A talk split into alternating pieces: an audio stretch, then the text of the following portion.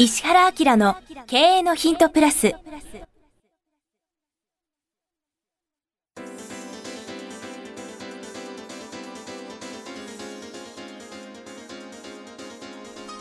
ポッドキャスト石原明の経営のヒントプラスは勝てるビジネスモデルや売れる仕組みの作り方経営者や起業家が持っておくべき能力とその磨き方リーダーの育成や強い組織の作り方などについて経営コンサルタントの石原明がリスナーの皆様からのご質問に直接お答えする形でお伝えしていく番組です。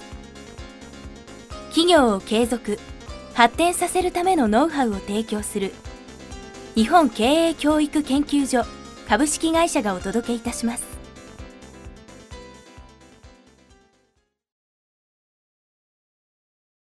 皆さん、こんにちは。キクタスの早川洋平です。ポッドキャスト、石原明の経営のヒントプラス。えー今日は第25回ということで、石原さんよろしくお願いします。はい、よろしくお願いします。はい。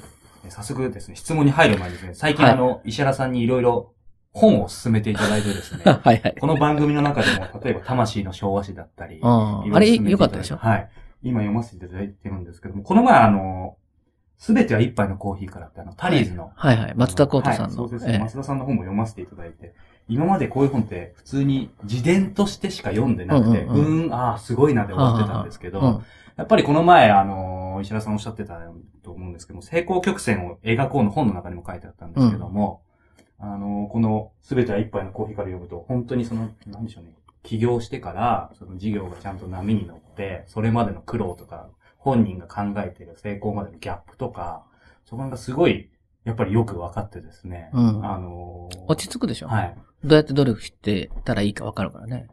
あの、そういえばほら、成功曲線を描こうセミナーを、あはい。4月からこうやり始めて、こう定期的にやってますけど、早川君も参加したもんね。はい。こう2日間かけて成功曲線の本を全部こう教えていくから、はい。かなり面白い内容でしょ？いや、本当そうですね。うんやはりその本も今まで読ませていただいてたんですけども、やっぱり実際者さんの、まあお話聞いて、聞くとやっぱり腑に落ち度がさらに違うなっていうのもありましたし、うん。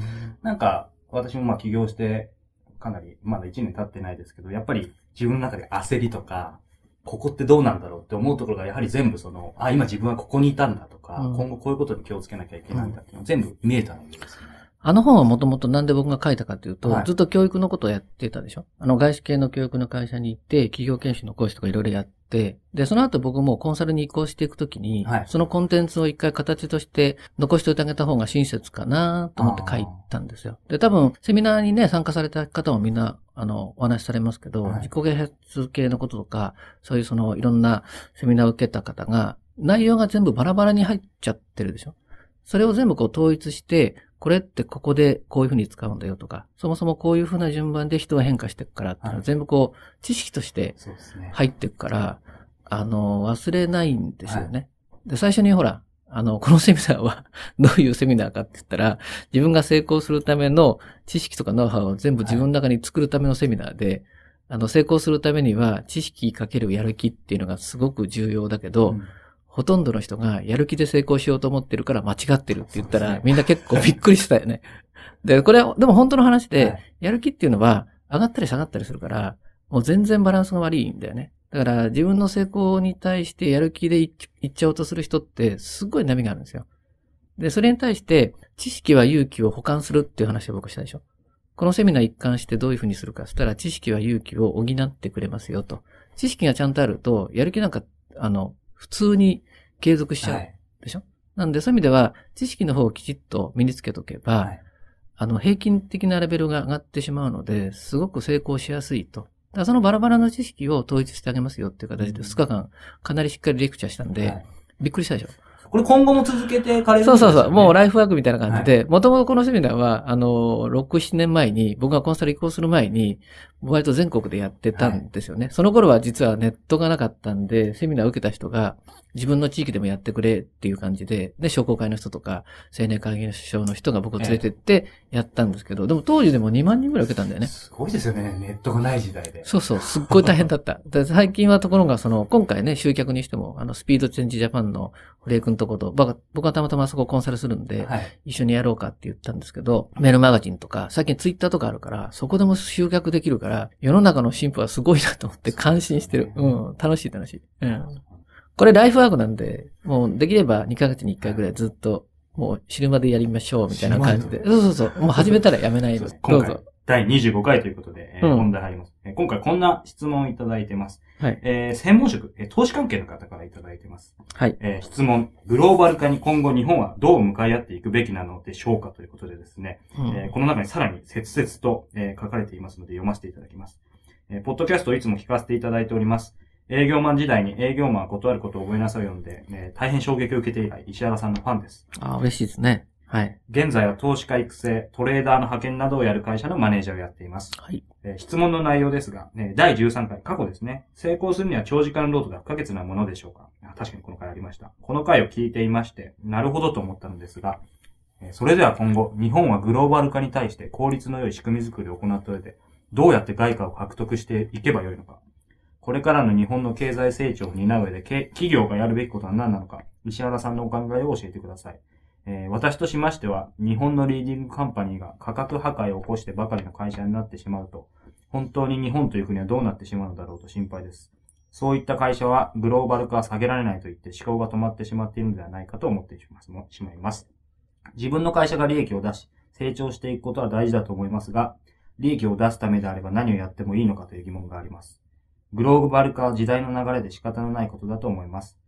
経済新聞を見ても毎日、どこかの企業の海外工場出店計画みたいなものが載っています。しかし、グローバル化にどう向き合っていくかを真剣に考えるべきではないのでしょうか。えー石原さんの考えを教えてくださいということで。はあ、なかなか壮大なことですよね。あの、まず、あれですよね。人生の一時期ね、もう本当に、もうすごいたくさん仕事した方がいいよと。ああ、おっしゃってます、あの、、効率とかなんか考えない、考えないで、はいもうすごいその死ぬほど仕事すると、スイッチ切らないっていうことはすごく重要だっていうのは、これは本当なんですよね。だからその日本にいるから、あの、そうしなきゃいけないとか、世界にいるからしなくていいとか、こう関係なくうん、やっぱりその成功するためには、日本でビジネスしようが、アメリカでしようが、ヨーロッパでしようが、はい。あの、中国でしようが、ある一定の期間は、本当にやった方がいいでしょうね。で、効率化とかなんかも、その先に初めてできることなんで、なる効率化を目指して効率的なことをやったら、多分成功しないと思いますね。なんでまあ個人としてはそれは絶対に必要だって思ってほしいです。で、ちなみに僕の知ってる、うその人がね、はい。アメリカに行って、かなりその衝撃を受けて帰ってきた事件っていうのがあってあ、それ、そう本当は頭いい青年だったんですけど、なんで日本でも、日本に戻ってきたのって言ったら、いや、だって成功するための意気込みが違うんですよと。日本って例えば東大出たり、まあ、優秀な大学ね、まあはい東大とはあれですけど、優秀な大学出た人って、割とその成功の路線に乗りやすいみたいな感じって未だにあるじゃない？大企業がね、で、で、公務員になってみたいな。ところが向こうは MBA 取って、本当に優秀な大学の学者になるような人間が、もうそのまま人生かけて、もうチャレンジしてるって言うんですよ。あ、勝てないと思って帰ってきたって言ったんだね。その、勝てないと思って帰ってきたやつが、いいかどうかっていうのは、ちょっと僕もええ心配で、おい、頑張れよって思ったんですけど、はいあの、人生すべて投げ打って勝負してるらしいよ。うん。で中国の方なんかもっとすごいと思うんだけどね。よく言うじゃない、はいほら留学ね生、日本の留学生って日本人ばっかりで固まってるから、は海外行って言葉も覚えて帰ってきやしないみたいな、もうそその時点ではい。かなり負けてるので、あの、それは、あの、ちょっと問題かなと思うので、もう死ぬ気で働くレベルを日本じゃなくて、海外の本当に同世代で、はい。すごく頑張ってる人うん。と同じぐらいにさせた方がいいんじゃないかな。うん。最近あの、新入社員が入って数ヶ月間でしょ、で、その間に僕はその、顧問先のね、会社の新入社員向けの研修とかよく頼まれるんでね。で、何言うかっていうと、その、学校と社会の違いっていうのは、学校って一応ね、あの、例えばえ30人だったり40人を同じ期間で教育していくじゃない。はい。あと成長ってのは大体その先生のペースに合わせていくしかないでしょっていう話ですよね。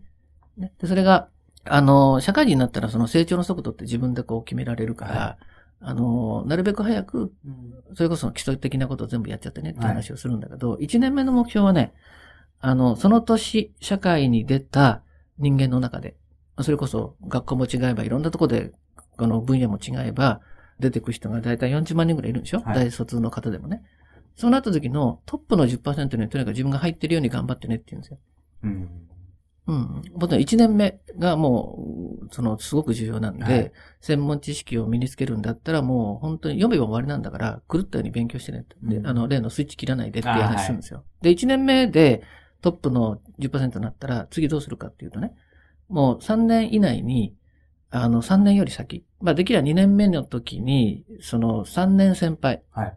自分よりも3つ年上の人たちの、えっ、と、日本人の、あの、ビジネスマンのトップの10%と同じレベルまで行きなさいって言うんですよ。うんでできれば3年目、4年目、5年目以内に自分より10歳上の人たちのトップの集団ね。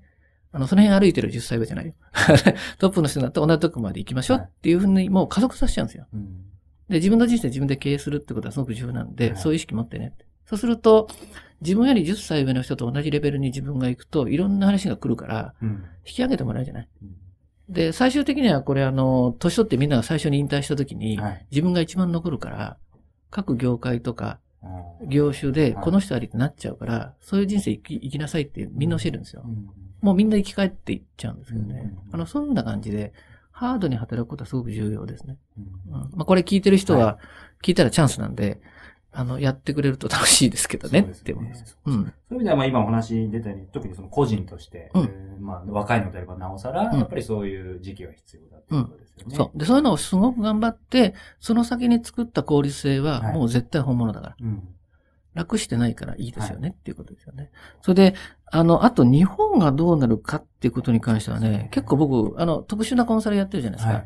その業だけじゃなくて、いろんな業種をうちコンサルしてますよね。はい製造業もやってれば、IT 系のことやってる会社もあれば、すごく進んでるシステム作ってるとこもあるでしょ、医療系もあれば、サービス業もありますよね。で、こういう、その、いろんなテレビ局なんかのね、コンサルもやってますから、そういうので全体としての、こう、世の中見渡したときに、あの、日本の企業がやっぱり、その、えー外と戦って勝っていくためには、はい。やっぱりですね、企業自体がマーケットを海外に求めるか、うんもしくは海外のマーケットに対して、あの、進出している会社と関連しているような、はい。えー会社ですね。はい。業種う。んそこにこう、紐づいていくような形に入んないとう、んなかなか難しいでしょうね。うんだから製造系の会社で、その自らが出ていくか、はい出てってる会社の後ろ側にいて、うん繋がってるんですね。でマーケットがその外に向かってないと、これは成功しないと思いますね。うんはい。まあそういう意味では製造系の会社でも一番面白いのは、はい。あの、組み立ててるメーカーじゃなくて、あの、部品でも、はい。あの、ユニットって言うんですけどね。はい。一個の部品だと簡単に真似されちゃうんですけど、かなり難しいところをはいユニット的にするとうんノウハウってすごくあるんですよ。はいこういうの OEM メーカーって言いますけど、この OEM メーカーが日本のメーカーの下じゃなくて世界中の下にくっつき始めると成功すると思うんですね。なるほど。実際僕が今コンサルしてる会社なんかはそういうふうな戦略持てっていうふうな感じなんで、はい世界中のマーケットの分析とどこの企業グループが勝ちそうか。はい。日本は日本グループでやってますよね。で、これは崩れると思うんですよ。だから、上のメーカーがこけても、はい下のメーカーが、あの、OEM メーカーはどこでもいけますよね。いだからそういうふうにしていこうねと。うんメーカーよりも10倍ぐらい情報を持ってないとはい。勝てないからみたいなことをやってますね。うん。で、サービス業は、サービス業自らが外に出てくっていう方法もありますけど、はい。なかなか人間も教育するとか大変なんですよね。なんで、まあ、あの、製造業には頑張ってもらいたいなっていう感じが非常にします。うん。なるほど。あのー先ほどこのいただいた質問の中にもですね、うん。あのーまあ、グローバル化は避けられないと言って思考が止まっているような人も結構あるんじゃないかっていう話で、うん。あの、石原さんがまあ、このポッドキャストを通してもですね、常に何か世の中で、まあ、当たり前のように言われていること、本当にそう、そうなのかと思うことはやっぱりなぜじゃないですけど、そういう思考をつけろっていうことをもう盛んに言われてたと思うんですけど、うん。あの、確かにその流れとしてはグローバル化って流れ止められないとは思うんですけども、うん。そもそもグローバル化とは何、何なのかってことではないんああのですけど、えっとね、日本人ってね、すごく損してるんですよ。それ何かっていうと、あの、日本人っていうのが世界から見るとかなり特殊なんですね。で、すごく繊細ではい優秀なんですよ。えそれで、うーんとね、最近日本はガラパゴスだっていう説あるの知ってる？えガラパゴス。うん。突然変異的に進化しちゃったエリアなんですよ。えうん。で、しかも人口が急激にこう、その増えていったでしょ。えはい。ってことは世界に行かなくても日本だけで全ての仕事が成り立っちゃって、、うん、なんか、しかも中にいる人間が優秀で繊細で、思考がいっぱいあるから、はいビジネスが成り立っちゃうんだよね。あの、携帯電話でわかると思うけど、携帯電話みたいな、あの、日本の携帯電話みたいな特殊なことやれるのって民族として日本しかないんだよね。だから NTT はどこで失敗したかって言ったら、マーケットを日本に求めたか、グローバルな世界に行くかで、日本に行っちゃったんですよ。楽だから。うん。これが実は日本っていう名の押しなべた感じなんですね。それが、こんだけボーダーレスになってしまうと、日本人の思考に合ったものが世界で思考するかと、これがまた違う形になってしまっていてっていうことですね。うんで、例えばこう、今の話で言うとね、世界の情報がもうその遮断されているっていう恐ろしい国なんですよ。うん報道されませんから。昔鎖国って言葉もああ、もう完璧完璧。璧。あの、鎖国がされてるのが日本なんだって、これ若い人絶対知った方がいいよね。例えば、えっと、最近だと国際競争力がフィリピン並みって言われてるよね。うんこれ知らないんだよね。でもこれ普通に、え、嘘、日本はフィリピン並みかって言われた瞬間に日本ってどうなるかって言ったら、これまずいじゃんって思うじゃないですか。ですよね。これなんとかしなくちゃって。そうねうんうん。あの、明治維新と一緒で、もうちょっと行くと、世界中からの情報が日本に入ってこざるを得なくなるんだけど、日本人では取らないんですよね。日本のマーケットが豊かだったからみたいなのがあるんですよ。だからちょっと、その気になるのが遅れていますよねっていう感じですよね。で、あの、日本は特殊な中でいいこともすごくたくさんあって、おそらく頭一番いいんじゃないかと思います。うん本気になれば。えこれは何かっていうと、言語的な難しさがはい。世界では一番あるかなっていう感じがするんですよ形容詞が一番多いでしょ。だから本気で考えれば、日本っていうのは、えー頭のいい何かを作れるような集団なんで、僕はどうしてほしいかっていうと、優秀な人が世界中に行った方がいいと思うね。はい。うん。で、そこである程度リーダー的な、な役割を果たしてもらえると非常に良いと思うんですけど、まあそういう風な人がたくさん育ったらいいなと思って、さっきのセミナーなんかもやってるよねっていうのがありますよねうん。じゃあ実は日本はずっと鎖国状態にあったようなもんなんですね。今もう完璧です。実は。特に情報です。はいこれね、国の政策、えそれから、まあ自分もそうだったけど、報道がね、規制されちゃってるんですよ。うん新聞とかで出てきている、あの、情報、例えば、えーなんだ、朝日新聞の一面と、ニューヨークの一面の、さあ、比べりゃいいのに、ほとんど比べないでしょ。そうですね。びっくりしますよね。うん。それは絶対だとやっぱ思ってたそうそうそうそうそう。うん。この状態だったのが、まあ今、こういう時代の流れの中で、まあある意味健健全かはわからないですけど、やっぱり外にもう出ていく時代にはやっぱり当然なってきてる。うん。例えば世界中の人が世界平和を願ってるっていうことを普通に信じてるのは日本人だけだからね。そう思ってると思ってる人は多いですそうそうそうう。そう。世界中の人は何を考えてるかって国益を考えますよね。うんということは国と国との激突の中で、あの、産業もはい動いてるっていうことを考えなくちゃいけなくて、まあ僕はあんまり政治の話はしないけど、そういう風な戦略を世界中の国は取ってますね。うん政治と経済は一緒のものだっていう形の進出をしてるわけじゃん。うん日本はすっごい平和だから、そういうこと自体がもう全くないっていうことは、なんとなく最近のトヨタの問題に見てもわかるでしょ、うんだからそれ誰の問題かっていうと、変えてない日本人の問題だから、誰かがやってることはありえないっていうふうに考えて経営しないといけないよね。うんうん。なるほど。あの、今日ここまで、えー個人としてはやはり、まあ、13回目にもお聞きしたように、まあ、やはり長時間労働はある一時は当然必要だっていうことで、うん。えー企業としては、まあ、日本がずっと鎖国状態にあったこともきちんと意識した上で、うん。まあ、外に優秀な人材が出ていくべきだというお話を伺いましたけども、最後にですね、この番組聞いてる方、本当にいろんな業種の方、えー職種の方いらっしゃると思うんですけども、に、改めて大きい質問なんですけど、そのグローバル化に、そうそうそう。えっ、と、うん共通の、なんだろう、向き合っていくべきに、共通のポイントというものを最後に一言石原さんから。あえっとね、とにかく入ってる情報がすぎ少なすぎ。これは、業種の情報とかライバル企業とか、はいあの、日本ってずーっと経済が豊かだったじゃん。だからライバルの情報を取らなくても、そこそこマーケットの拡大と一緒に伸びちゃったんですよ。はい。だから、ライバル企業の情報全然知らないでしょ、うんこれが世界戦略になると、もう世界中の情報を取ってないとアウトになる。速さもわからないわ。ね、変化もわからないわでしょだからそういうことをきちっとやって、グローバル化に対応すれば、日本人もともと頭いいから、勝てそうなんだけど、平和だよねっていうのが、僕のすごい感想です。はい。まあそういう意味ではその、なんでしょう。日本という国は未だに鎖国はしているが、まあ個人や企業は開国するべきだというあ、ショック受けた方がいいでしょうね。はい。ことです。なるほど。わかりました。これもう一回続けてやりたいね。実は日本の国はどうしたらいいかっていうのは僕は思ってることがあって。あ本当ですか？うん。こういうふうにやってほしいのがあるんだけどな。どうもありがとうございまはい。した。よろしくお願いします。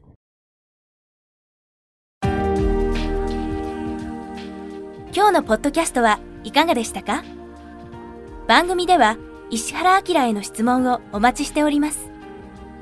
ウェブサイト石原明 .com にあるフォームからお申し込みください。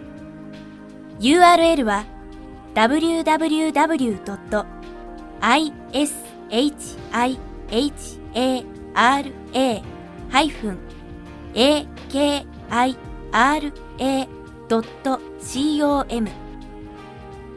www.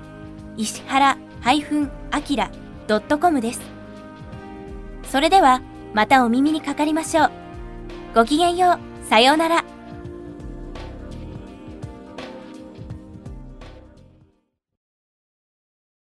この番組は、提供、日本経営教育研究所株式会社、プロデュース、キクタス早川洋平、制作協力、若菜はじめ、ナレーション、岩山千尋によりお送りいたしました。